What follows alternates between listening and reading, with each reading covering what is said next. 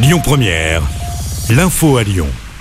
Bonjour Rémi, bonjour Jam et bonjour à tous. Pas d'amélioration en vue aujourd'hui sur le front du carburant. Les grèves sont reconduites dans les raffineries, notamment à Fézin, près de Lyon, tandis que la réquisition des personnels par le gouvernement débute aujourd'hui chez Esso. Plus d'un tiers des stations manquent toujours de carburant. Dans ce contexte de pénurie, certains en profitent pour siphonner des réservoirs. C'est le cas par exemple à Saint-Priest, où deux jeunes hommes ont été interpellés en flagrant délit dans la nuit de lundi à mardi. Ils étaient en train de siphonner le réservoir de carburant d'un camion sur l'avenue Pierre-Cotte. Ils ont tous les deux été placés en garde à vue.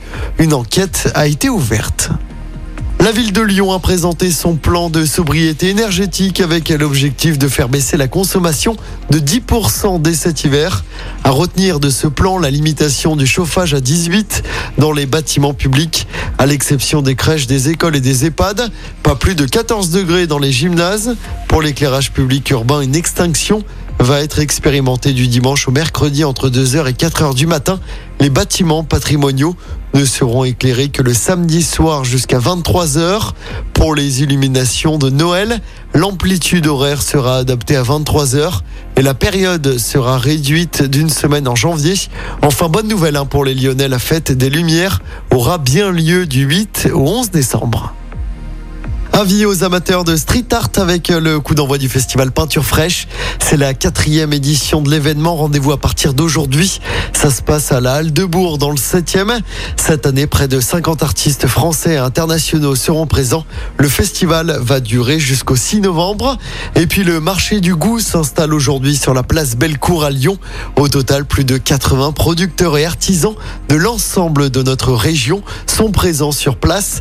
Rendez-vous sur la place Bellecour jusqu'à 20h. Des animations, un concours et des dégustations sont organisées jusqu'à ce soir. Mission réussie pour la NASA fin septembre. On vous en parlait sur Lyon Première. L'agence spatiale américaine avait fait un premier essai pour tenter de dévier un astéroïde et se protéger d'une potentielle menace future. Un vaisseau avait percuté l'astéroïde et on apprend que la trajectoire de cet astéroïde a bien été déviée. On passe au sport en football de la Ligue des Champions à suivre encore ce soir.